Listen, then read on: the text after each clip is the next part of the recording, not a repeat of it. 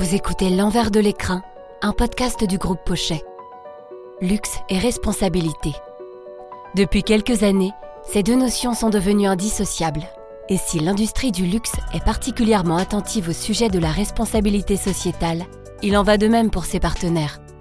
À commencer par le groupe Pochet qui, fidèle aux valeurs qui font sa longévité, innove pour une beauté plus durable et responsable dans le respect des codes du luxe. C'est une des grandes forces du groupe. On a une relation historique avec beaucoup de nos clients et cette conservation des codes, c'est quelque chose auquel on, tient énormément. Vous venez d'entendre Nicolas Pifot.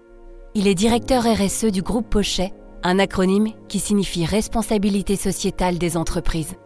Il supervise et met en œuvre des initiatives pour intégrer des pratiques sociales et environnementales responsables au sein du groupe Pochet. Mais il n'est pas seul. La responsabilité sociétale du groupe est, dans les mains de nombreuses personnes euh, dans le groupe Pochet. Ça va des dirigeants pour insuffler euh, la démarche jusqu'à de, nombreux responsables dans l'ensemble de nos sites, dans l'ensemble de nos départements. On pense aussi à la famille actionnaire qui, nous permet d'avoir cette euh, responsabilité depuis de nombreuses années et, et nous faire avancer. Cette voix, c'est celle de Chloé Pignerol. Ingénieure RSE, elle travaille en étroite collaboration avec Nicolas au sein du département RSE. Comme lui, elle œuvre quotidiennement pour sensibiliser, conseiller et engager toutes les strates de l'entreprise autour de pratiques plus vertueuses. Dans les précédents épisodes, on a plusieurs fois évoqué l'esprit pionnier du groupe Pochet, un esprit qui s'exprime jusque dans l'engagement pris par le groupe. La RSE dans le groupe Pochet, c'est quelque chose qui fait vraiment partie de, l'ADN du groupe, puisque euh, il n'a pas attendu de créer un département euh, RSE faire des, progrès en termes environnementaux, en termes sociaux et en termes d'éthique. La création du département RSE dans le groupe, a eu lieu en, 2016. À cette occasion, le groupe a formalisé sa, sa première stratégie. Une stratégie qui touche à sa fin et qui porte déjà ses fruits avec des chiffres très encourageants sur lesquels nous reviendrons plus tard. Mais la fin de cette première stratégie est aussi l'occasion d'en définir une nouvelle. Baptisée Beauté durable, elle s'étendra de 2023 à 2030 et pour la définir, quoi de mieux que de partir du consommateur? Le consommateur cherche à avoir une formule euh, plus respectueuse de lui-même, mais va aussi regarder comment le packaging est fabriqué, s'il contient des matières recyclées, s'il vient d'une usine respectueuse de la planète ou, des hommes. Donc euh, toutes ces nouvelles tendances, elles sont prises à bras le corps par les marques, hein, par les grandes maisons, qui vont développer du coup des stratégies où ils vont chercher à rendre l'ensemble de leurs produits recyclables, créer des packagings euh, plus respectueux de l'environnement tout simplement. Et donc euh, nous, on va venir euh, répondre à, tous ces enjeux à travers les, engagements qu'on prend sur l'éco-conception, sur l'impact environnemental de nos usines. Et donc la nouvelle stratégie RSE, beauté durable, va tourner autour de quatre piliers. Le premier porte sur la diminution de l'impact environnemental local. En clair, réduire l'impact des usines du groupe via la décarbonation par exemple. Le second est le volet social ou humain. Il concerne la sécurité des sites, mais aussi la diversité et l'éthique des pratiques. Le troisième consiste à concevoir de manière plus vertueuse ou éco-concevoir, donc intégrer des matières recyclées, des matières biosourcées. Enfin, le dernier pilier, c'est l'aspect collectif. Travailler avec toute la chaîne de valeur, clients, fournisseurs, et écosystèmes locaux pour progresser. Voilà pour la vision, mais comment concrétiser cette stratégie? À commencer par l'enjeu prioritaire, la baisse des émissions de CO2. Le groupe s'est engagé depuis, l'année dernière sur un plan de décarbonation euh, volontaire et vraiment ambitieux, puisqu'on annonce qu'on diminuera nos, nos émissions de CO2 de 50% entre 2014 et 2033 on a de très nombreuses actions qui sont déjà, déjà programmées, mais la plus emblématique de toutes, c'est vraiment la construction euh, d'un four électrique dans notre usine de Guimerville qui a lieu euh, en ce moment même et qui permettra de fabriquer un verre vraiment décarboné puisqu'il fera appel à de l'énergie électrique plutôt qu'à de, l'énergie euh, qui jusqu'à maintenant était le, gaz. Et l'électricité est nettement moins émittive en termes de CO2 que le gaz. Ce sera d'ailleurs le premier four électrique français entièrement dédié au flaconnage de luxe et il sera euh, opérationnel à la fin de l'année 2024. Euh, et ensuite, si on en vient à, Un autre enjeu qui est extrêmement important et qu'on va aussi devoir euh, relever dans les années à venir, c'est l'enjeu de l'économie circulaire. Cet enjeu est d'autant plus complexe dès lors qu'il s'agit de plastique.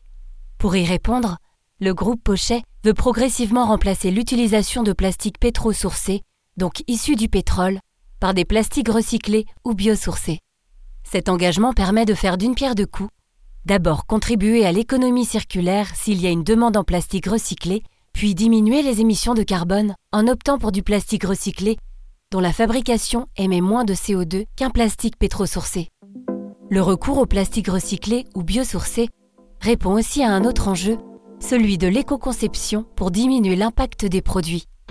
Nous sommes, nous, convaincus que chaque matériau a sa place à jouer. On va venir travailler sur, euh, sur l'impact de chaque matériau et donner à chaque matériau sa juste place euh, dans nos produits.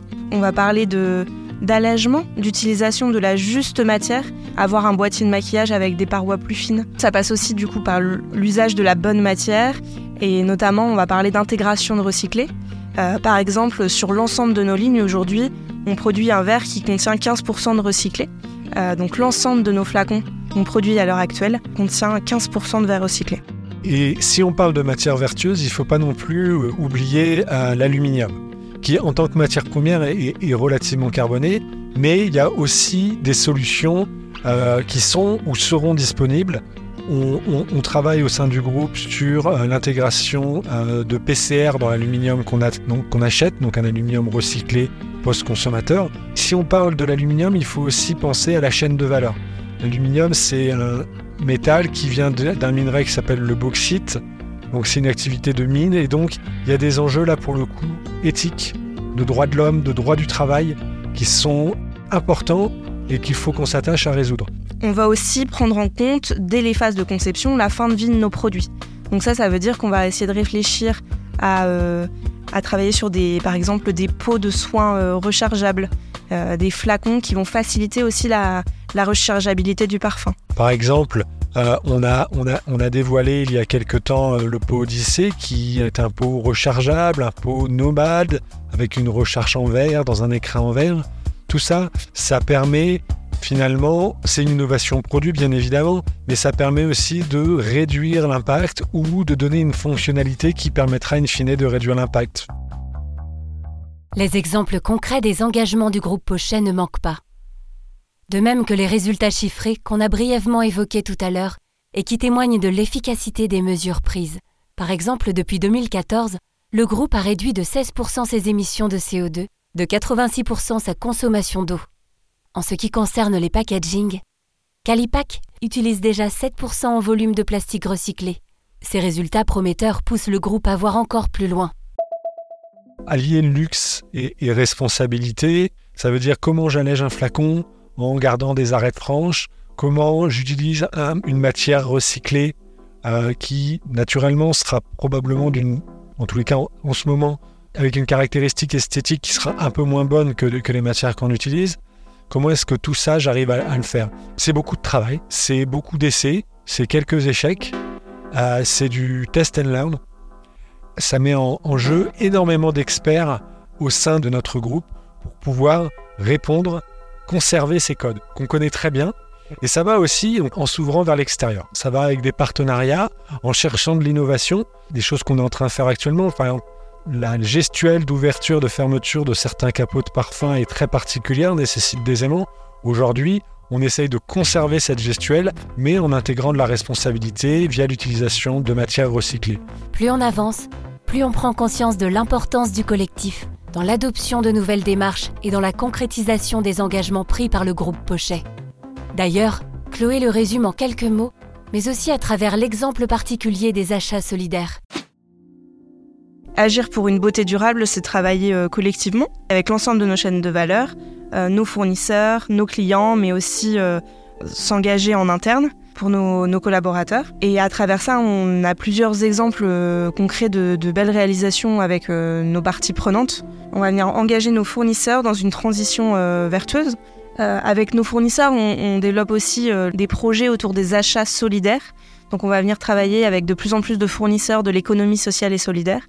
Ça, signifie que le flacon que je vais acheter, le, pot, euh, le pot que j'ai dans ma salle de bain, il va avoir, en plus d'avoir un, impact environnemental euh, limité, euh, avoir l'impact social le, plus bénéfique possible.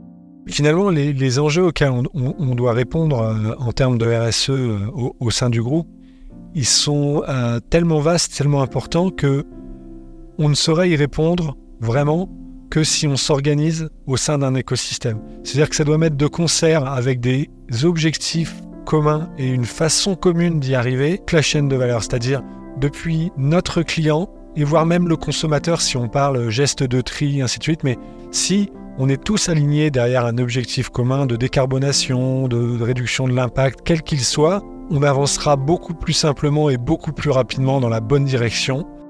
Et aller dans la bonne direction, c'est répondre aux enjeux d'aujourd'hui pour façonner la beauté de demain.